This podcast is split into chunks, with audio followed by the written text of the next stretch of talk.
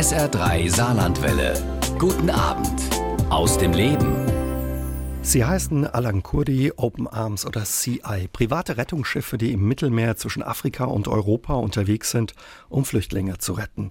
Doch es wird immer schwerer für sie, einen sichereren Hafen zu finden. Aktuell haben Italien und Malta erneut einem Schiff der Dresdner Hilfsorganisation Lifeline mit etwa 100 Flüchtlingen an Bord die Einfahrt in ihre Häfen verboten. Was das bedeutet, weiß Jonas Müller.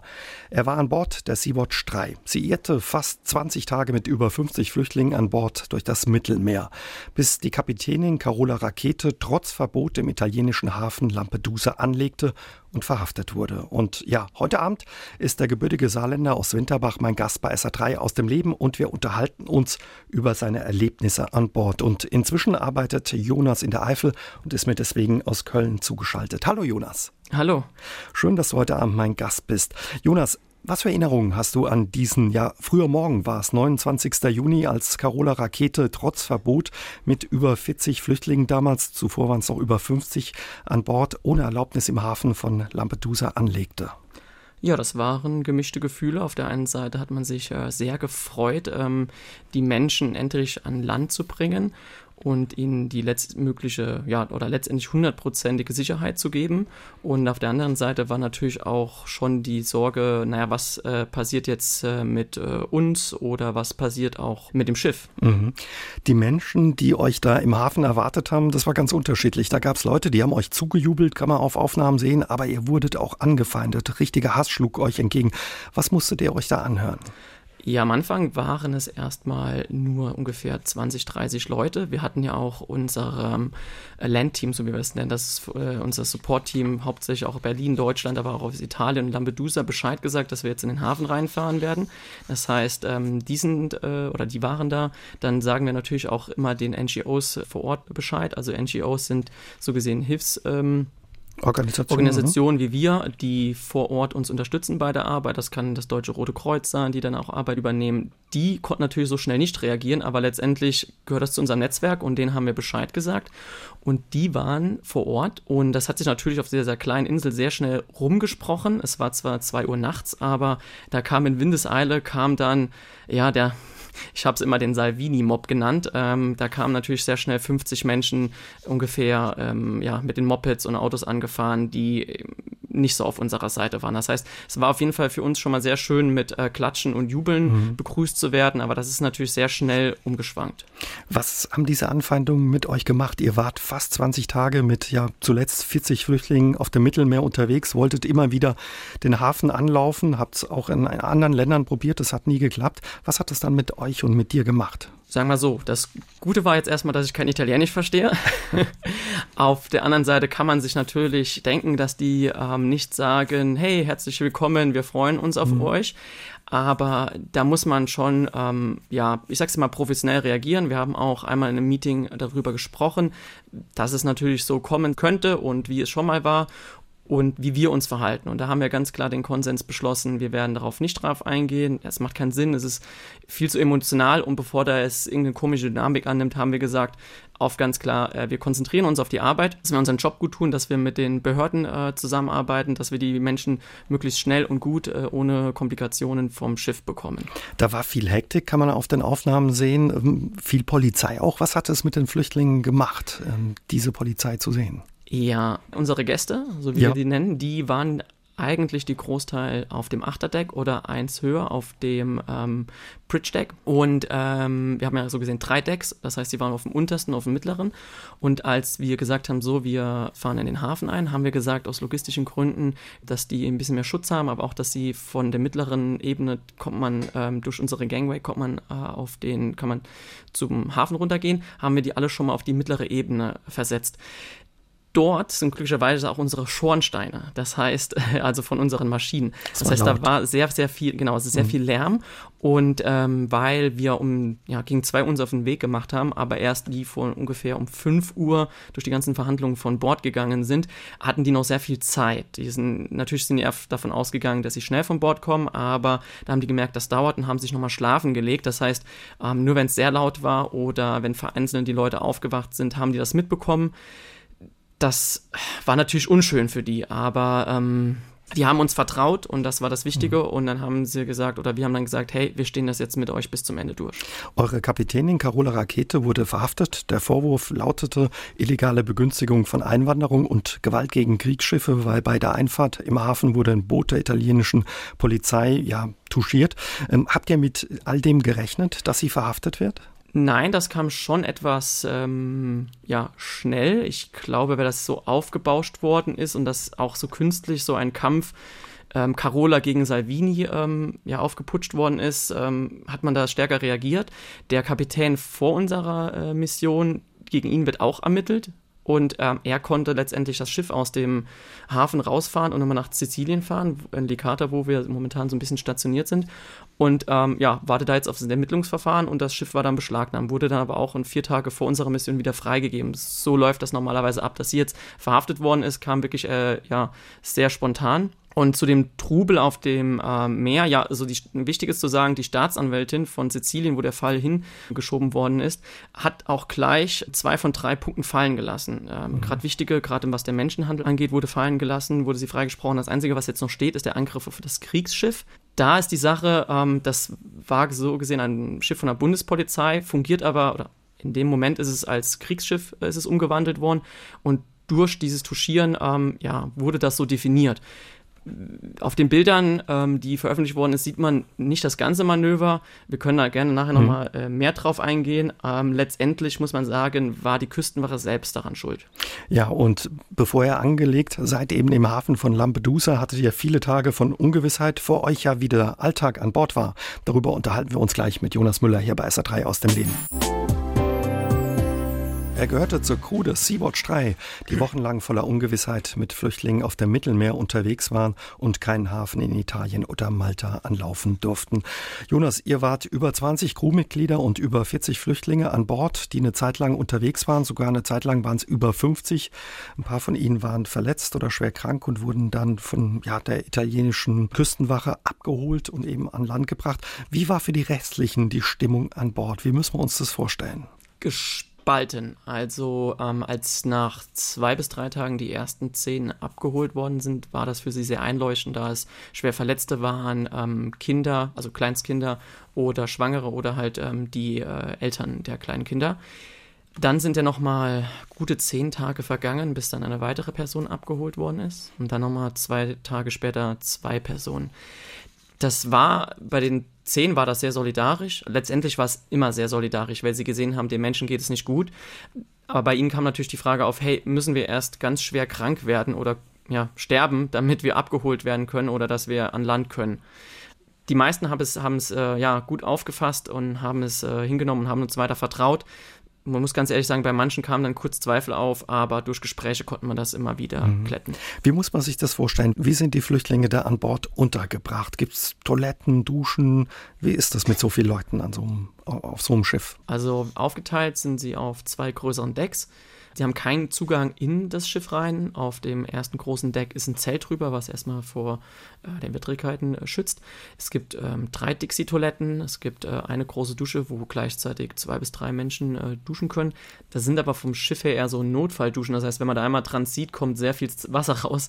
Deswegen war nicht äh, jeden Tag Duschen möglich und ähm, Waschmöglichkeiten so gesehen, ähm, kleineren Rahmen oder mit den äh, Kleidern konnte man per Hand im äh, Eimer machen. Mhm. Ihr wolltet dann einen Hafen anlaufen, in dem Fall den Hafen von Lampedusa. Das wurde euch untersagt. Ihr musstet immer länger warten, habt versucht, ja, durch Berichte, die ihr abgeschickt habt, medizinische Berichte an die Rettungsleitstelle, aber auch euch an Länder gewandt habt, wie eben Malta, Italien, Frankreich, auch Deutschland, das zu beschleunigen. Es dauerte aber ziemlich lange, 17 Tage an Bord. Ähm, wie hat sich die Stimmung da verändert? Was hat das mit den Leuten an Bord gemacht? Es war zermürbend. Ähm, ich muss mit Lachen jetzt im Nachhinein gestehen, ich habe manchmal gesagt, so ein bisschen, ja, willkommen in der deutschen oder europäischen Bürokratie und habe denen aber auch gesagt, ähm, so wie es jetzt den Anschein trägt, ist es nicht. Ähm, nicht alle Menschen sind äh, euch gegenüber negativ eingestellt. Ähm, sie kannten jetzt erstmal nur uns und ähm, wir haben denen auch schon erzählt, was in den deutschen Medien alles berichtet wird und von den Solidaritätsbekundungen in ganz Europa, von Seebrücke, von allem. Und das ist leider aufgrund ähm, ja, der demokratischen Prozesse ähm, à la Salvini und äh, Horst Seehofer an leider Einzelpersonen hängt in bestimmten Positionen, die das bestimmen dürfen. Hatte man da den Eindruck, ja, da schiebt einer dem anderen die Verantwortung zu, man, ihr wurdet da vergessen ein Stück weit? Oder, also ja, eindeutig. Es gibt einfach keine richtige, einfache, schnelle Regelung in der EU. Wir können auch nicht so, dass wir es nicht verstehen können. Wir können Italien verstehen, dass sie im Stich gelassen werden und vor allem worden sind jahrelang. Jetzt einzelne Länder in den letzten zwei Jahren da nochmal aus, äh, ja, mit aufs Pferd aufspringen und sagen, ja, okay, wir versuchen das jetzt mit euch zu retten, aber ansonsten wurden sie schon im Stich gelassen. Aber es ist eine Sache, die wir halt als Ganzes äh, in Europa tragen müssen. Und wir haben ja auch unseren Flaggenstaat Niederlande angeschrieben und dort war es so, dass es drei Ministerien, ich glaube, das war das Handelsministerium, das Verkehrsministerium und das Ministerium äh, des Inneren, die haben sich den Ball, die heiße Kartoffel, so wie wir es immer genannt haben, hin und her geschoben über Tage. Und, ähm, Verzweifelt man da nicht? Ja, es ist sehr, sehr frustrierend. Wir denken so, hey, wir reden gerade äh, von 53 Menschen ähm, versus 500 Millionen in Europa. Klar kommen immer wieder Menschen, die flüchten an, aber das ist schon so eine kleine Zahl, das bekommen wir auf jeden Fall hin, ist unsere Einstellung. Und letztendlich sehen wir es auch als unsere Verantwortung an, ähm, aufgrund unserer Geschichte und aufgrund unserer ja, Art und Weise, wie wir leben und ähm, aufgrund äh, der Verantwortung, die wir dazu tragen müssen. Es war ein tagelanger Nervenkrieg, als das Rettungsschiff Seabot 3 mit geretteten Flüchtlingen vom Mittelmeer in Lampedusa nicht in den Hafen einlaufen durfte. Mit an Bord war der Saarländer Jonas Müller und er ist heute Abend mein Gast bei SA3 aus dem Leben. Jonas, ihr wart eben diese fast 20 Tage mit rund 40 oder über 40 Flüchtlingen am Schluss noch unterwegs. Gerettet habt ihr die Anfang Juni. Da waren es noch 53 Flüchtlinge aus Seenot. Sie waren zu dem Zeitpunkt bereits länger auf dem Meer. Ähm, warum habt ihr die Leute gerettet oder in was für einem Zustand waren die auch? Gerettet haben wir sie, weil ähm, sie waren in Seenot. Das heißt, es gibt bestimmte Kriterien, ähm, wie zum Beispiel, dass äh, das Schiff manövrierunfähig ist oder ähm, das Wasser einläuft, dass was äh, zerstört ist, dass kein Kompass oder Funk vor Ort ist, dass es keine Möglichkeit besteht, äh, an einen sicheren Hafen selbstständig wieder zurückzukommen. Das ist ein klar definiertes Seenot und äh, das ist im Seerecht definiert und äh, danach handeln wir. Und viele unserer Hilfs- oder Rettungsaufträge bekommen wir auch über das MRCC Rome in ja, ähm, also er wird informiert. Genau, also mhm. dieses Mal haben wir sie ja ähm, selbst gefunden, aber wir bekommen auch Aufträge, sage ich jetzt erstmal so, oder die Seenotrettungen, die Fälle bekommen wir auch zugewiesen. Also es ist nicht so, dass wir die immer nur finden oder wie fälschlicherweise das gesagt wird, dass wir irgendwie mit den Schleppern zusammenarbeiten, sondern Marine oder MRCC Rome, die das alles im Mittelmeer organisieren, die verteilen das dann auch an die Hilfsorganisationen oder letztendlich an jedes Schiff, was vor Ort ist. Aber aufgrund der Lage sind fast nur noch ähm, NGOs vor Ort. Zivile Rettungsschiffe. Eine Kritik der Kritiker an der zivilen Seenotrettung ist eben teilweise auch, dass man euch vorwirft, ihr würdet die Boote suchen. Ja, klar, wir fahren äh, runter, aber ähm, außerhalb der ähm, Gewässer von Libyen und ähm, fahren da nicht rein. Und natürlich wissen wir, dass ähm, immer mal wieder Leute auf den Schlauchbooten, die nicht seefähig sind, dort äh, eine Zeit verbringen. Und für uns ist es wichtig, dass diese Menschen nicht sterben. Der ganze Grund, ähm, warum die flüchten, warum die jetzt auf dem Wasser sind, das interessiert uns natürlich auch, ähm, weil wir uns für die Gesamtpolitik mhm. entscheiden. Aber in, dem, in der Situation wollen wir gar nicht darüber entscheiden, wer woher kommt, was die Gründe sind, sondern da geht es uns einfach nur darum, dass kein Mensch ertrinken muss oder sterben muss auf der Welt. Du hast Salvini angesprochen heute Abend ein paar Mal, den italienischen äh, Innenminister, ähm, der eben auch den ja, zivilen Seenotrettern vorwirft, mit den Schleppern, du hast gesagt, zusammenzuarbeiten oder in die Hände zu spielen. Das ist auch Kritik von anderen. Wie steht ihr dazu?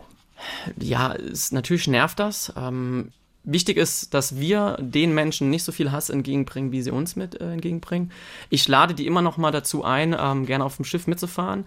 Auf unserer Brücke ähm, wird den ganzen Tag, die ganze Woche, das ganze Jahr äh, nonstop laufen zwei Mikros mit, die genau alles mitschneiden oder ja, mitschneiden sollen, dass man es im Nachhinein ähm, sich anhören kann, dass wir weder per Funk noch per irgendwas Kontakt mit den Schleusern haben, da irgendwie mit denen zusammenarbeiten. Und ähm, ich kann die ganzen Kritiker und Rinnen einfach nur einladen, sich nochmal mehr mit dem Thema zu beschäftigen und ähm, uns zu vertrauen, wenn wir davon sprechen und von der Wahrheit, das ist ja auch immer so ein, ein schwieriges Wort. Das Schöne ist, ich kann von der Wahrheit sprechen und auch einfach, ich muss gar nicht lügen, weil es einfach so ist und hoffe dann nur, dass die Leute sich vielleicht nochmal ähm, damit beschäftigen oder uns vertrauen können, wenn wir, so, wenn wir so davon berichten. Auf was für Booten sind ja die Menschen unterwegs da im Mittelmeer? Wie müssen wir uns sie vorstellen? Billige Schlauchboote, die man über Alibaba in China bestellen kann, die werden dann äh, containerweise, werden die dann äh, nach Libyen verschifft oder irgendwo in Afrika und kommen dann über Umwegen nach Libyen.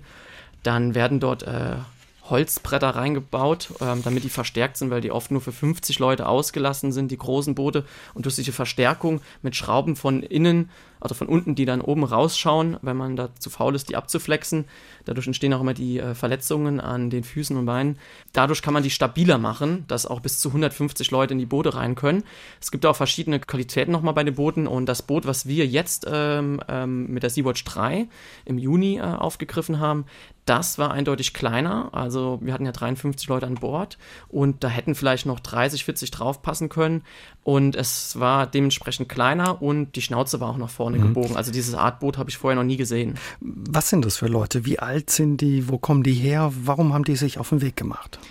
ja, von gefühlt gerade geschlüpft oder drei Monaten äh, bis hoch. Ich glaube, der älteste oder die älteste Person war auch mal Mitte 40. Also da sind alle Länder ähm, dabei oft natürlich die nicht stabilen Länder in Afrika. Da kann man auch nochmal gerne darüber diskutieren. Ähm, also da ist Länder wie Gambia, Kamerun, Ghana, Elfenbeinküste, Mali da, äh, die jetzt erstmal gar nicht als Krisengebiet äh, definiert werden. Aber von den Erzählungen her wissen wir, dass da schon viel los ist. Also viele wissen nicht, dass in Kamerun gerade ein Bürgerkrieg ist oder dass Boko Haram auch die Streifzüge über Nigeria hinaus äh, an den Grenzen noch verübt. Und es ist immer sehr interessant, wie Leute sich dann ähm, zu plötzlich Afrika-Experten, Seenotexperten ähm, äh, ja, titulieren, äh, obwohl sie gar keine Ahnung haben.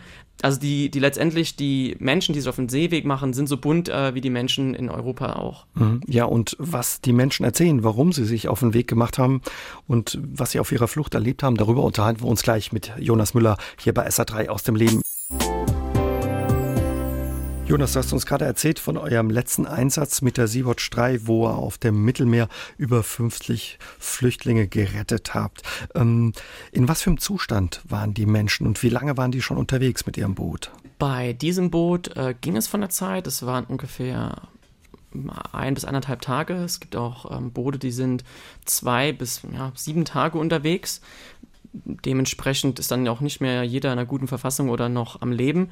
Bei uns ähm, ging es. Also es gab einige ja, schwerverletztere oder die mit ihren Folterspuren oder ja noch zu kämpfen hatten. Einige sehr junge Menschen und es war natürlich eher erstmal mehr psychisch das Problem, da niemand weiß, äh, wenn man, ob sie gefunden werden oder nicht. Also die Leute wissen, die sind so verzweifelt und wollen meistens nach ein, zwei Jahren des harten Lebens in Libyen einfach nur noch weg. Die können ja nicht mehr zurück in den Süden, das wissen auch viele Leute nicht mehr und sind dann so verzweifelt, dass sie wissen, okay, da ist eine 50-50 Chance, dass wir ähm, gefunden werden oder gerettet werden. Ähm, und die, das gehen sie halt einfach ein. Und das ist natürlich äh, für die jede Minute, die man da drauf verbringt, auf so einem äh, wackeligen Schiff, ähm, so eingeengt, äh, das macht natürlich was mit einem und äh, umso froher waren sie natürlich, als wir sie gefunden haben. Was haben die erzählt, äh, ja, von ihrer Zeit in Libyen, aber auch von ihrer Flucht? Ja, die Flucht dauert oft sehr, sehr lange, also mehrere Wochen, bis sie letztendlich in Libyen ankommen. Die Fluchtursachen sind auch sehr, sehr verschieden. Jedes Land hat da ähm, seine eigenen Leute oder sowas, äh, wo man sich erstmal orientieren kann. Das macht man ja so gesehen, ähm, wenn man als Deutscher in Urlaub fährt, macht man das ja auch. Ähm, das heißt, dort findet man ja auch immer wieder die Leute, ähm, die die eigene Sprache sprechen, von man, wo man Informationen herbekommt, wie alles abläuft, ähm, wo man eventuell arbeitet, Arbeit findet, um sich das Geld äh, für die Weiterreise zu verdienen oder für die Flucht übers Mittelmeer. Ja, und äh, viele werden natürlich auch gefoltert, sie werden einfach verhaftet oder sie werden gekidnappt. Das passiert ganz, ganz oft. Entweder mit Leuten mit Uniform oder ohne Uniform. Und ähm, dann werden die Familien zu Hause erpresst. Äh, ja, und um Geld eben ja, zu erpressen. Genau. Du hast angesprochen, dass man immer wieder hört, dass die Menschen gefoltert werden, Frauen vergewaltigt werden. Hat man Spuren ja gesehen, zum Beispiel von Folterung von den Menschen, die ihr da gerettet habt? Ja, eindeutig. Ähm, schlecht verheilte Brüche ähm, Spuren, auch wo sie, wo man gesehen konnte, da wurde Flüssigkeiten ja, auf sie, wurde geschmolzen, heiß gemacht, auf sie drauf getröpfelt, ähm, Schläge, Tritte, ähm, Elektroschocks, ähm, Alles Mögliche. Also wirklich, da ist, ähm, ja, kommt man sich vor wie da in der Steinzeit oder sieht die Foltervideos, ähm, die man sonst irgendwie nur aus dem Fernsehen kennt und dann hat man diese Menschen live vor sich sitzen. Mhm.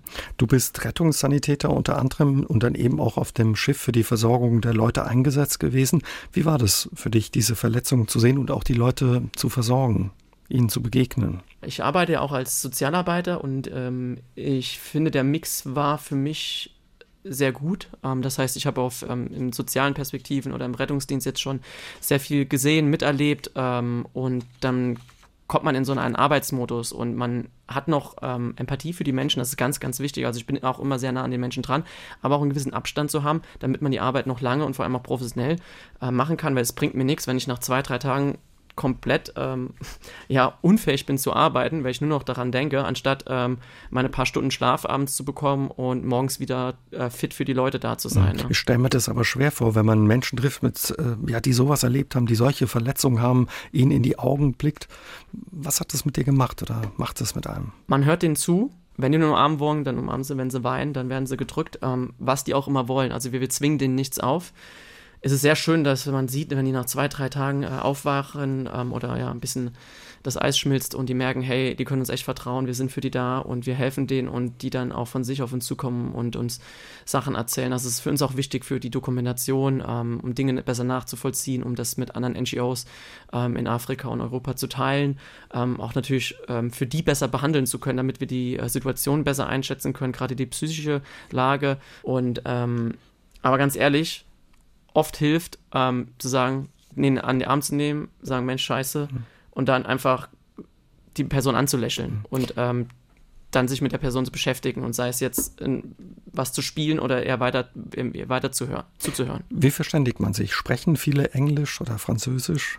Also wir decken mindestens immer vier Sprachen auf dem Schiff ab. Deutsch, Englisch, äh, Französisch und Italienisch oh, und Arabisch. Also es sind fünf Sprachen, die sind eigentlich immer abgedeckt. Dadurch ähm, können wir so gesehen alles. Alle unsere Meetings, die wir abhalten mit unseren Gästen, werden immer in Englisch, Französisch und Arabisch äh, übersetzt. Das dauert natürlich länger, aber uns ist wichtig, dass jeder alles versteht. Ähm, die können viel Englisch und Französisch. Wir hatten jetzt drei Menschen an Bord, äh, die nur Arabisch gesprochen haben. Viele Menschen ähm, sprechen aber auch ein, zwei Sprachen dort, ähm, gerade viele aus Kamerun, die haben Englisch, Französisch, äh, lokale Akzente und äh, in der Zeit in Libyen haben auch einige auch Arabisch ein bisschen mhm. rudimentär gelernt. Wenn die Leute mit solchen Verletzungen und Wunden ankommen, ist euer Schiff überhaupt ausgerichtet, um die zu betreuen und zu versorgen? Unsere Krankenstation ist schon gut ausgerichtet ähm, oder ausgestattet und ähm, wird auch immer noch mal verbessert. Natürlich kann es niemals eine Intensivstation ähm, mithalten oder wie bei SOS Mediterranee, ähm, wo es halt einfach Ärzte ohne Grenzen dahinter steckt, die da eine komplette Intensivstation haben. Äh, für unsere Notfälle kann der Helikopter bestellt werden oder die Küstenwache, die werden auch abgeholt, aber Grundversorgung ähm, können wir schon. Sachen machen, aber wir setzen schon ein Limit, hey, bis dahin ähm, fühlen wir uns wohl und ab da müssen wir uns Hilfe holen. Sie verlassen ihre Heimat in der Hoffnung auf eine bessere Zukunft. Dabei lassen sie alles zurück, was ihnen wichtig ist. Ihre Familie, ihre Freunde und ihre Heimat. Und bei ihrer Flucht über das Mittelmeer riskieren sie ihr Leben. Was sie zu diesem Schritt bewegt, weiß Jonas Müller. Er war Crewmitglied der Sea-Watch 3 unter Kapitänin Carola Rakete. Und von seinen Begegnungen mit den Flüchtlingen erzählt er uns heute Abend bei SA3 aus dem Leben. Jonas, du hast viel Zeit mit den Flüchtlingen an Bord der Sea-Watch 3 verbracht. Was erzählen sie aus ihrer Heimat und und auch, ähm, ja, was vielleicht in den Nachrichten untergeht. Ja, ich habe mich ja relativ schnell mehr als Sozialarbeiter gesehen als Mediziner. Ich wurde zwar immer wieder angesprochen und habe da mitgearbeitet, aber mir war ähm, das schon sehr schnell bewusst, ähm, dass es, falls es nochmal zu einem ja, längeren Fahrt, wir nennen das Standoff, kommen sollte, ist es sehr wichtig, eine gute Vertrauensbasis zu haben mhm. und die Menschen gut zu kennen und einzuschätzen und äh, auch eine gute Stimmung zu haben. Und ähm, habe mich dann sehr intensiv mit ihnen beschäftigt und ähm, Letztendlich über manche wusste ich sehr viel, über manche sehr wenig, weil wenn jemand nicht auf mich zukommt und mir was erzählt oder es schon zehnmal erzählt hat jemandem anderen, dann frage ich da auch nicht nochmal nach. Was erzählen die Leute? Von da ist es ganz, ganz verschieden. Also die Länder sind, man denkt ja immer, immer an Afrika. Das ist kein Land, das ist ein Kontinent. Also das ist so riesengroß, äh, dieser Kontinent, das ist so verschieden. Und es herrschen so viele, ja immer noch Bürgerkriege, Aufstände, also ich komme da selbst schon gar nicht mehr hinterher und äh, verliere da den Überblick heutzutage auf der Weltpolitik. Und ähm, natürlich ist es ganz viel Unsicherheit. Also in manchen Ländern oder manche sagen, okay, jetzt habe ich zwar hier keinen Krieg oder sowas, aber ich werde vielleicht aufgrund äh, meiner Religion, meiner Sexualität werde ich verfolgt. Das ist auch immer noch mal Thema. Oder ich möchte gerade nur eine bessere Bildung, Zukunft oder ja, Geld irgendwie verdienen, damit ich meine Familie unterstützen kann. Also letztendlich auch Gründe, wenn man wahrscheinlich jeden Familienvater oder Mutter in Deutschland fragen würde, was würdest du für deine Familie machen, würden die alle dasselbe antworten. Mhm. Also ich, ich würde mir da auch wünschen, dass viele mal sich in die eigene Nase greifen würden und sagen, hey, oder mal überlegen, hey, wie, was würde ich denn machen? Ne? Und ähm, von daher sind die Gründe ganz unterschiedlich und ähm, oft werden halt auch diese kleinere Konflikte ähm, vergessen und wenn uns dann jemand sagt, ja, das Militär hat, äh, also in Kamerun, ähm, das Haus abgefackelt, meine Mutter ist gestorben und ich bin dann mit meinem Mann und meinem kleinen Kind ge geflohen, ähm, dann sind das Sachen, die wir uns nicht vorstellen können. Und da braucht es auch kein großer Krieg zu sein oder sowas, sondern ähm, allein das schon wünsche ich niemandem, wenn man das mitgemacht hat, dann ähm, flüchtet man vielleicht auch nicht gerade ins Nachbarland, das vielleicht genauso unsicher mhm. ist. Du hast irgendwo auch erzählt, dass man in solchen Gesprächen dann auch schon immer mal mit den Drehen kämpft ja, die sind schon sehr, sehr persönlich. Ähm, wenn sie dann ähm, sagen nach einer Zeit, hey Jonas, danke, dass ihr uns das Leben gerettet habt, wir fühlen uns das erste Mal seit ganz langem sicher, frei und wir haben keine Angst mehr. Auch wenn wir jetzt so gesehen ja ein bisschen auf das Schiff hier ein bisschen ja mit der Bewegungsfreiheit eingeschränkt sind, wissen wir auf jeden Fall jetzt, dass wir keine Angst mehr haben müssen. Wir werden nicht gefoltert, wir bekommen Essen und Trinken. Also die haben teilweise ein, äh, eine trockene Scheibe Brot am Tag bekommen, ähm, tagelang nichts zu trinken, äh, manchmal nur ein paar Nudeln noch mal abends oder so. Also einer hat erzählt, er hat, damit er nicht äh, verdurstet ist, aus der Toilette Wasser getrunken. Manche wurden wie auf dem Sklavenmarkt verkauft. Also das sind so krasse Geschichten, das kann sich einfach fast keiner mehr in unserer heutigen Luxusgesellschaft so vorstellen. Da, klar, sind andere Probleme, aber es ist natürlich auch schwer, sich in so eine Lage reinzuversetzen, was dann es mit einem macht und was man auch äh, ja, alles machen würde. Bei eurem letzten Einsatz mit der Sea-Watch 3 wart ihr dann 17 Tage auf See, durftet nicht in einen Hafen einlaufen. Ihr wolltet in Lampedusa einlaufen, habt ganz unterschiedliche Länder um Hilfe gebeten, da passierte nichts. Was hat das mit der Besatzung und den Menschen an Bord gemacht? 17 Tage auf dem Boot zu sein, immer zu warten, immer wieder zurückgewiesen zu werden. Teilweise habt ihr sogar schon die Lichter von Lampedusa gesehen. Ja, die so gesehen, die ähm, Lichter von Lampedusa haben wir fast zwei Wochen gesehen. Also wir waren immer in der Nähe, sind nach Ost, nach West die ganze Zeit gefahren. Wir haben ja auch versprochen, dass wir nicht in die Territorialgewässer einfahren werden, dass wir erstmal eine andere Lösung finden werden. Ähm, die letzten drei Tage, bevor wir reingefahren sind, waren wir kurz vor Lampedusa, aber immer noch nicht äh, in den Hoheitsgewässern. Und dann sind wir erst reingefahren. Klar, das ist mega frustrierend für alle. Also man sieht das Ziel so nah und es könnte doch so einfach sein. Und dann ähm, aufgrund unserer Bürokratie und ähm, tut man sich da so schwer, mhm. obwohl es so was Einfaches ist. Und letztendlich, wenn wir uns ganz ehrlich mal ans Herz fassen, das ist doch nur, also das, das muss doch jeder an, drauf anspringen, dass es nur was ganz Menschliches ist. Also Menschen leiden, wir retten die und dann wollen wir die irgendwie in Sicherheit bringen.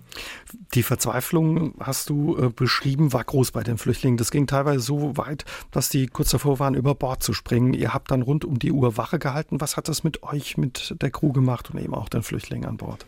einige Meetings, ähm, auch im äh, Medizinteam, aber wir haben natürlich alles transparent gemacht. Wir haben transparent gemacht, welche Personen suizidgefährdet sind, ähm, die uns das auch offen gesagt haben, dass sie solche Gedanken haben, aber auch in, jetzt natürlich auch schon in Libyen, ähm, aufgrund des Stresses und jetzt auch nochmal hier, weil sie äh, sich getriggert fühlen, eine aussichtslose Lage ist, sie Angst haben, dass sie nochmal zurückkommen äh, nach Libyen oder was auch immer, die da, also die da, da gehen, sind ja alle Gehirnspenste, sind mhm. da dann am Start. Die wollten quasi an Land schwimmen, weil man das Land eben gesehen hat. Ja, klar, die können natürlich, wir, wir erklären denen das und die verstehen es, aber es ist ja immer verstehen und verstehen, ne? Oder mhm. dann, man hat ja auch mal so, ähm, ja, Aussetzer, wo man jetzt nicht wusste, springt jetzt über Wasser. Und unsere größte Angst war, dass die das nachts machen, wenn wir es nicht mitbekommen. Oder deswegen hatten wir nachts auch auf die Wachen verstärkt. Ähm, vorher waren wir immer nur nachts am Deck hinten mit einer Person, später waren wir mit zwei Personen, die nonstop da äh, auf die Menschen geachtet haben. Natürlich auch entstehen da keine Streitigkeiten oder so. Also wir hatten keinen einzigen Streit, keinen großen. Ähm, klar, mal zwei, drei kleinere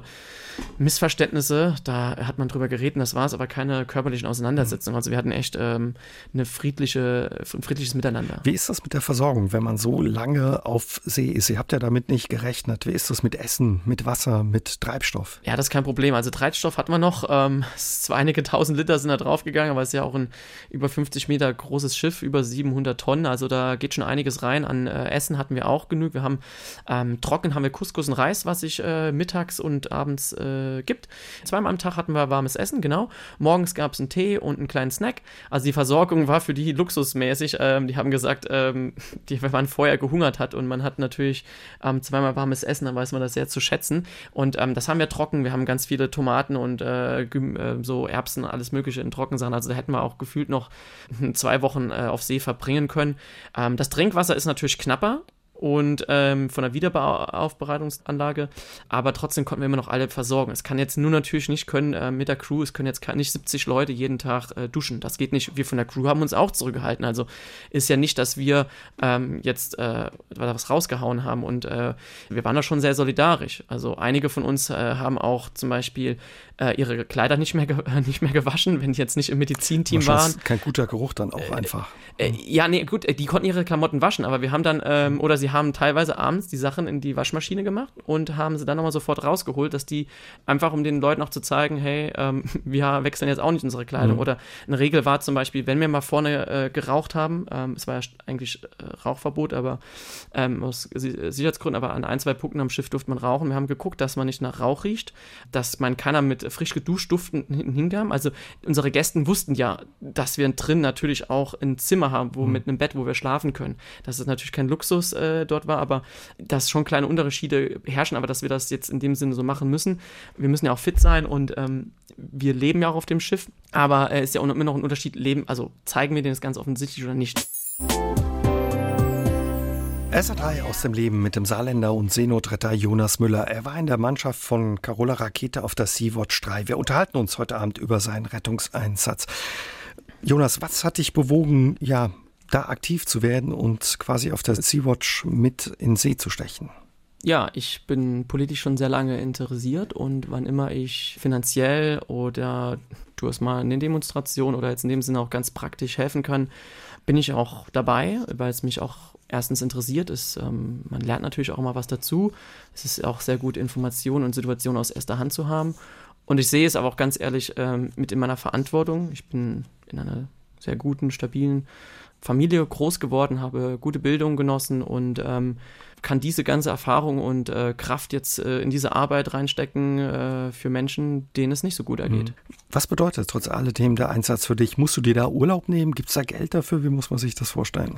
Äh, mittlerweile äh, gibt es ein paar Festanstellungen im Büro, weil es einfach auch Sinn macht, feste Strukturen zu haben, Leute, die Informationen haben.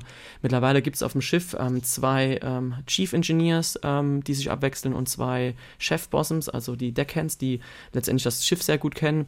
Diese vier Menschen, die abwechselnd arbeiten, sind die einzigen, die eine Festanstellung mittlerweile haben mit einem sehr geringen Geld. Alles andere, also zu 99 Prozent, ist ehrenamtlich immer noch. Und wir müssen uns dafür einen kompletten Monat mittlerweile, weil die Missionen so lang sind, freinehmen. Es gibt ja immer noch ein, eine Vor- und Nachbereitung, ein Briefing, Übungen, alles Mögliche.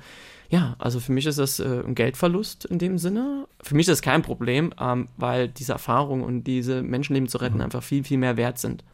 Elfriede Maurer hat sich bei uns gemeldet und wird gern von dir wissen, wie ja dieses Erlebnis, dieser Einsatz vielleicht auch ein Stück weit deine Sicht auf das Leben verändert hat. Da ich mich schon mit dem mit, ja, mit Politik und auch äh, der Abgründen der, der, Welt, in der wir leben, sagen wir auch, ähm, es gibt zwar auch positive Sachen, aber auch sehr viele negative Sachen, ich damit beschäftige, ähm, ist man schon darauf vorbereitet. Natürlich trifft einen das jetzt auch nochmal, aber vielleicht habe ich da äh, einen Vorteil, dass ich sehr, sehr rational an die Sache gehe und ähm, meinen eigenen Weg gefunden habe, ähm, damit umzugehen. Und letztendlich aus sowas schaffe ich oder versuche ich mir immer noch mal neue Kraft zu gewinnen. Also ich werde da kurz mal wehmütig oder ähm, sagt man ein Loch, aber jedes Mal stehe ich auf und denke, nee, Kopf in den Sand stecken, das kann mhm. jeder oder das ist das Einfachste. Wir müssen jetzt einfach zusammenhalten, zusammen weitermachen. Das, nur das bringt uns voran. Nimmt man da auch was mit nach Hause oder eben, wenn man wieder zurück ist? Ähm, mein Leben habe ich auch so zu schätzen gewusst. Ähm, natürlich ist es dann nochmal lustig, ähm, ähm, man, äh, ein paar Tage später ist man wieder in seinem normalen Alltag und ähm, vergleicht dann auch nochmal Dinge. Ne? Ähm, ich arbeite auch immer sehr viele mit, äh, mit Kindern und Jugendlichen zusammen und da kann ich denen natürlich nicht sagen, jetzt unbedingt seid froh, dass ihr jeden Tag Essen auf dem Tisch habt, aber in manchen Situationen ist es ähm, sehr, sehr, ja, kommt es einem nochmal schwer vor, aber eigentlich kann ich auch immer ganz gut umswitchen. Mhm ja, fast so wie so ein kleiner Roboter. Ähm, ob das jetzt gut oder schlecht ist, das muss man irgendwann mal entscheiden. Wie hat deine Familie darauf reagiert, als du gesagt hast, ich beteilige mich an diesen Rettungseinsätzen? Die kennen das ja schon länger. ich danke denen auch sehr immer für diese Unterstützung. Das ist mir mhm. sehr viel wert. Nochmal danke an meine Familie. Ich bin auch 2017 auch schon auf, auf eine Mission gefahren, äh, mit CI damals. Und ähm, das heißt, sie sind schon ein bisschen dran gewöhnt. Die sind ähm, jetzt nicht vielleicht immer im ersten Moment, äh, sind sie natürlich auch happy und stolz, dass ich das mache, aber natürlich auch mal ein bisschen besorgt. Meine Mutter war 2017 froh, dass ich äh, nicht nach äh, Kurdistan gegangen bin, an die Grenze äh, mit einer anderen NGO, um da ähm, medizinisch Leute zu versorgen. Da war sie noch froh, dass ich noch äh, auf, mit einem Schiff vor die libysche Küste fahre. Aber das kommt vielleicht nächstes Jahr. Also ähm, ich bin auch immer offen für Neues und versuche mich da immer noch mal zu engagieren. Der Saarländer Jonas Müller war als Helfer bei der Mission der Sea-Watch 3 an Bord. Heute Abend ist er mein Gast bei SA3 aus dem Leben. Jonas, wie reagieren die Menschen, wenn du ihnen erzählst, was du machst, dass du Teil dieser Rettungseinsätze bist? Da ich glücklicherweise ein sehr angenehmes äh, Umfeld habe, politisches auch linkspolitisches und äh, menschenfreundliches Umfeld haben, reagieren die sehr positiv darauf und sind auch äh, froh und stolz, äh, dass ich das mache und unterstützen mich auch, mhm. auch finanziell. Es gibt aber auch immer wieder viel Kritik an der zivilen Seenotrettung. Da wird vorgeworfen, dass die ja, zivilen Seenotretter sich zu Handlangern der Schleuser machen und ja ein Stück weit das Geschäft der Schleuser befeuern. Viele glauben auch, dass die Seenotrettung die Leute erst verleitet, sich aufs Meer zu wagen und sich auf den Weg nach Europa zu wagen. Wie stehst du zu der Kritik? Ja, ich glaube ganz ehrlich, das wird so eine never-ending Story sein. Das heißt, ähm, es wird immer die Befürworter gegen und immer die Gegner und Rinnen. Das heißt, ich kann, wie gesagt, eben nochmal den Kritikerinnen nur raten, sich nochmal damit zu beschäftigen, gerne mit auch aufs Schiff zu kommen und dabei zu helfen und zu wissen, wie das ist. Ähm, äh, es ist ganz schwer. Es ist schon auch eine emotionale Sache. Wenn man letztendlich aber sieht, wer davon betroffen ist, also wenn man jetzt äh, die Leute, die dann äh, meckern, fragen, ey, naja, habt ihr deswegen weniger Geld, habt ihr eure Wohnung verloren oder was auch immer, ist die Antwort immer nein. Also es sind, glaube ich, Ängste da, die ähm, sich ganz komisch äh, künstlich heraufgeschworen haben. Es gibt auch immer wieder die Kritik, also zum Beispiel Italien, Malta hat jetzt zivilen Rettungsbooten, Schiffen verboten, ihre Häfen anzulaufen, ähm, bis nicht geklärt ist, was mit den Menschen passiert, die man eben rettet aus Seenot. Eine Kritik ist auch immer die Frage, warum ihr nicht andere Häfen anlauft. Ja, diese Haltung, dass wir auch nach Afrika zurückfahren können, sei es Libyen oder Tunesien, ähm, ist für uns gar keine Option. Also erstens äh, sehen auch mehrere Organisationen Libyen nicht als sicheres Herkunftsland an und Tunesien hat auch keine Lust, also die ganzen Länder haben keine Lust, diese Menschen aufzunehmen. Das heißt, ähm, die werden die Menschen dort nicht gut behandeln, sie würden kein faires Asylverfahren haben. Ähm, was kaum jemand wusste, ist auch, dass ein Tanker drei Wochen vor Tunesien an der Küste lag und äh, die Menschen nicht an Bord gelassen hat. Es ist jetzt nicht, dass die dann die Menschen mit offenen Armen willkommen heißen würden. Und ähm, das andere Problem ist, für uns geht es ja immer, wir retten die Menschen, wollen sie an den nächstsicheren Hafen bringen, das ist Malta oder Lampedusa, und wollen dann so schnell wie möglich nochmal in die Search-and-Rescue-Zone, um nochmal mehr Menschen zu retten, weil auf dem Weg die wir verschwendet haben in den zwei Wochen ähm, vor Lampedusa, haben wir nochmal einige Hilferufe von anderen ähm, Menschen bekommen, die wir am Funk gehört haben oder auch durch die ähm, Medien und so. Und wir dachten, ach Mensch, warum können wir da jetzt nicht vor Ort sein? Und ähm, das macht einen schon sehr traurig. Und letztendlich äh, war eine Option, nach Frankreich oder Spanien zu fahren. Erstens nicht, ähm, ist die See dort, äh, war dann oft zu unruhig und es sind nochmal extra drei, vier, fünf Tage. Und ähm, wenn wir sagen, okay, wir fahren diese paar tausend Kilometer, diese fünf Tage, würde das heißen für die nächste NGO, dass die das genauso machen müssen. Und dann würde man nicht mehr den sicheren Hafen anfahren, was schnell geht und sicher ist, sondern man würde sehr viel Zeit verbrauchen und auch, ähm, ja, es ist auch nicht unbedingt sicher, die Menschen so lange an Bord zu haben. Und deswegen haben wir gesagt, das ist das Seerecht wir stehen dafür ein und kämpfen dafür. Gut, jetzt bei der letzten Einsatzmission war der ja auch über fast 20 Tage auf See. Äh, wir waren insgesamt vier Wochen in der Mission, drei, äh, gute drei Wochen auf See und 17 Tagen mit den Menschen. Ähm, ja. In der Zeit könnte ja ein Kritiker auch sagen, könnte man auch einen Hafen erreichen, der weiter entfernt ist. Ja, genau, aber ähm, man muss sich das, ich, ja, ist klar, so per, von der Perspektive kann ich das gut verstehen. Ähm, man fragt aber erstmal die ganzen Länder an, wie wir gemacht haben. Ähm, wir haben natürlich auch erstmal gehofft, dass das mit Italien funktioniert. Dann wartet man darauf, ähm, hat, schickt äh, Frankreich oder Spanien, wie schon mal passiert, eine Einladung oder so. Da in den Ländern hing das aber auch, vor allem in Spanien am Innenministerium. Das ist alles halt auch einfach äh, nicht so einfach, ne? Wie ist das? Die Menschen, die kommen, du hast ganz unterschiedliche Länder genannt, Elfenbeinküste, Gambia, das sind ähm, nicht alles Menschen, die vor Kriegen oder Unruhen flüchten, teilweise auch einfach, weil sie keine Perspektive, keine Zukunft haben. Müsst ihr da denen teilweise auch ja die Illusion nehmen, dass das in Europa mit dem Asylantrag klappt, dass sie da eine Zukunft haben? Wird das auch kontrovers besprochen und diskutiert? Da kann ich jetzt nur für mich sprechen. Wenn ich andere Gespräche mitbekommen habe, waren das auch schon ehrliche Antworten. Ich äh, bin auch eher ein Befürworter für ehrliche Antworten.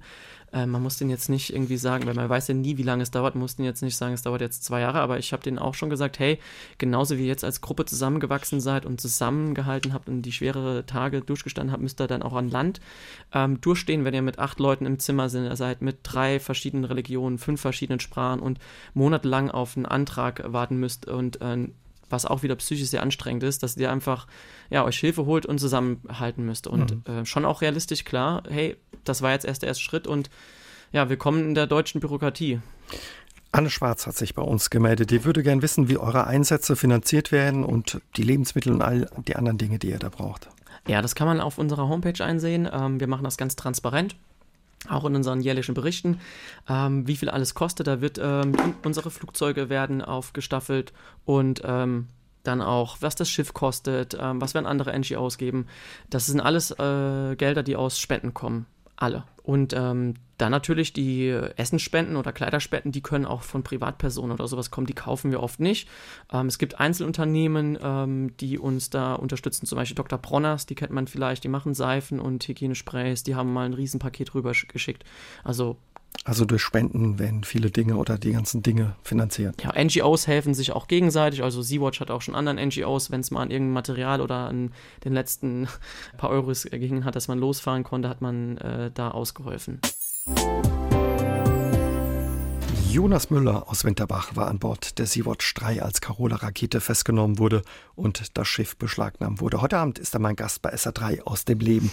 Und Jonas, Sabine Kuppers hat ins Studio gemäht und sie will von dir gerne wissen, wie fühlt es sich für dich und deine Mitstreiter an, wenn Menschen zum Beispiel für Notre Dame Millionen spenden, aber sich weitaus weniger Menschen für die Flüchtlinge in Seenot interessieren? Schon etwas traurig. Ähm, ist natürlich ein viel leichteres, nicht so emotionaleres Thema. Und da geht es auch um eine Religion und ähm, oder die christliche Religion und auch um historisches Gebäude und bei der anderen Sache ist es halt was viel kritischeres und ähm, ja, wir haben ja nach ein paar Tagen, hatten es auch sehr überrascht, kam ja ein Spendenfluss äh, ja, äh, von über einer Million in ganz Europa zusammen. Das heißt, man muss ein, kann aber trotzdem eine Million mit einer Milliarde, die durch Notre Dame zusammenkommen ist, vergleichen und das ist natürlich schon heftig. Also äh, erstens, wie schnell die Milliarde zusammengekommen ist und ähm, ja, wie die Leute auch reagiert haben, ne? Also ich glaube, wenn man sagt, yo, ich habe eine Million für Notre Dame gespendet, kommt das anders rüber, als wenn man sagt, ich habe 10 Euro für Sea-Watch gespendet. Vor einigen Jahren waren noch mehr Boote wie die Sea-Watch unterwegs im Mittelmeer. Mittlerweile haben Länder wie Italien oder auch Malta ihre Häfen dicht gemacht, wenn andere Länder die Flüchtlinge nicht aufnehmen oder bereit sind, sie aufzunehmen. Es gibt auch hohe Strafen. Was bedeutet das ja für die Menschen, die da unterwegs sind, wenn weniger Rettungsschiffe unterwegs sind? Bedeutet einfach mehr Sterben, ganz simpel. Also die Menschen ähm, fahren ja trotzdem raus. Den Schleusern ist das relativ egal, ob da, denen ist es nur wichtig, dass die vom Strand wegkommen. Also wenn man am Strand äh, ist und man sagt, nee, das sieht mir zu gefährlich aus, dann wird die Waffe an den Kopf gehalten und dann steigt man wieder zurück aufs Schlauchboot. Und ähm, denen ist es ja letztendlich egal. Für die ist das sogar noch okay, dass die libysche, die sogenannte libysche Küstenwache jetzt immer besser ausgestattet ist und immer mehr die Leute wieder zu, illegal zurückbringt ähm, aus internationalen See. Äh, Gewässern und ähm, weil die versuchen es ja oft zwei, dreimal. Wir hatten auch schon jemanden an, an Bord, der gesagt hat, ich habe es zwei oder dreimal jetzt äh, probiert und es hat jetzt funktioniert. Ne? Ja. Hattet ihr auch Begegnungen mit der libyschen Küstenwache? Bei der Mission nicht direkt. Ähm, 2017 auch schon mal, also als ich 2017 auf der Mission war, war das der Zwischenfall, wo wir parallel mit der Sea-Watch äh, auch ähm, draußen waren, wo die beschossen worden sind ähm, von Bug. Daraufhin haben wir uns als NGOs zurückgezogen, was in dem Sinne gut war, weil wir ein Holzboot, was weit an den äh, über 30 Seemeilen draußen waren, haben wir dann gefunden. Also ohne die wären die gestorben. In dem Zwischenfall hatten wir nur ähm, eine Sichtkontakt, da das eine sehr knappe Rettung war. Also da ging es ja wirklich um Minuten, als wir, ich war ja auch mit auf dem ähm, Schnellschlauchboot bei uns, diese sogenannten Rips, um den Erstkontakt zu machen, um die Leute zu retten. Da haben wir die letzten Leute abgeborgen und eine Minute später ist die, die sogenannte libysche Küstenwache eingetroffen. Deswegen waren uns die Leute auch sehr, sehr ähm, wohlgewonnen, äh, dass wir die äh, gerettet haben, weil die wussten eine Minute später und die wären zurück nach Libyen gegangen oder wären gestorben. Was macht das äh, mit dir, wenn man in dem Boot sitzt, die Leute rettet, sieht, dass die libysche Küstenwache kommt? Was macht das mit dem Adrenalin, der Aufregung? Ja, das Lustige ist, ähm, vom Radiointerview, jetzt geht's, aber vom Radiointerview war ich gleich aufgeregter, ähm, als wenn ich auf so einem Boot da sitze und äh, dahin fahre. Da bin ich sehr ruhig, konzentriert und fokussiert, um den Job hundertprozentig zu machen dass die so nah bei uns dran war und dass so eine knappe Kiste wird, äh, das war einem erst später bewusst. Und da gibt es noch ein paar schöne Aufnahmen. Da haben wir echt äh, uns später in den Arm gelegen und waren sehr knapp äh, mhm. oder waren sehr froh, dass es alles noch funktioniert hat, weil die Leute ähm, nur wegen einer Minute zu verlieren und zu wissen oder denen zu sagen, hey, wir retten euch jetzt, ihr seid sicher und die dann zu verlieren, das wäre, das wäre sehr schlimm gewesen. Das ist 2017 ist sowas ähnliches schon mal mir widerfahren und da, das wollte ich nicht wieder erleben. Das war das eigentlich das Schlimmste bisher. Was muss sich auf politischer Ebene ja verändern, damit sich die Lage verbessert? Vieles. Ähm, wie wäre es einfach mit dem was Simplen, mit dem ein schönes menschlicheres Miteinander. Also ich kann es verstehen, dass es ähm, Kritiker und Rinnen gibt, aber oft äh, geht es denn gar nicht so schlecht. Und es ist oft, dass ähm, die Probleme anderswertig sind. Es ist oft, es ist ja, kann man es ganz simpel sagen, der Kapitalismus und die Probleme sind anders und die fühlen sich ungerecht behandelt. Aber es hat nichts mit den Menschen zu tun. Wenn man jemanden fragt, was hat deine Unzufriedenheit oder deine, dein Leben jetzt mit diesem Menschen zu tun, der flüchtet vor Krieg oder irgendwas, dann kann er das wahrscheinlich nicht beantworten. Da denke ich mir doch, anstatt die ganze Energie reinzustecken, Stunden vor Facebook oder YouTube irgendwas zu schreiben voller Hass, geht auf die Straße, nutzt euer Recht und setzt euch doch mal ein für bessere Arbeitsbedingungen, für eure bessere Situation. Geht demonstrieren, bildet Banden, geht nochmal zu den ähm, Gewerkschaften, dass die auch nochmal ein bisschen äh, ähm, mehr machen. Und ja, zu Hause sitzen und rumjammern hilft niemandem. Das ist kein Protest. Und dann ähm, äh, eine Stunde ja, Hasskommentare zu schreiben, das ist kein wirklicher Protest und das kann jeder. Also ich rufe da die Leute wirklich dazu auf, wenn es sich euch. Zu engagieren, sich ja, einzubringen. Genau, wenn es euch schlecht geht oder wenn es euch etwas nicht gefällt, dann macht nicht andere leichte Opfer, sage ich jetzt einfach mal, oder nimmt euch nicht Leute, die man, ähm, die sich nicht wehren können und macht die für eure Probleme verantwortlich, sondern ähm, packt sie selbst an der Wurzel und kämpft für eure Rechte, für eure Zukunft. Wie ist das mit dir, Jonas? Willst du noch mal dabei sein bei so einem Rettungseinsatz, noch einmal mit einem Rettungsschiff losfahren? Hundertprozentig, ja, egal mit welchen Konsequenzen, auch wenn sich da seerechtsmäßig was ändern sollte, ähm, wenn man in die Geschichte zurückschaut, wenn da jeder den gesagt hätte, okay, das könnte, ich, das könnte sich bei mir schlecht auswirken oder was auch immer, wenn man an Martin Luther King denkt oder Gandhi, ähm, die haben auch nicht dreimal drüber nachgedacht, sie haben gehandelt und darum geht's. Vielleicht bin ich im November nochmal dabei, definitiv 2020, wenn die mich anfragen.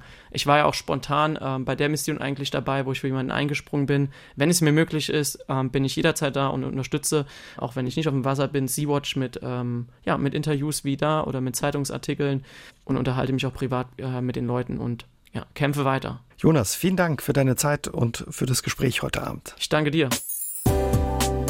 SR3 aus dem Leben. Immer dienstags im Radio, danach als Podcast auf sr3.de.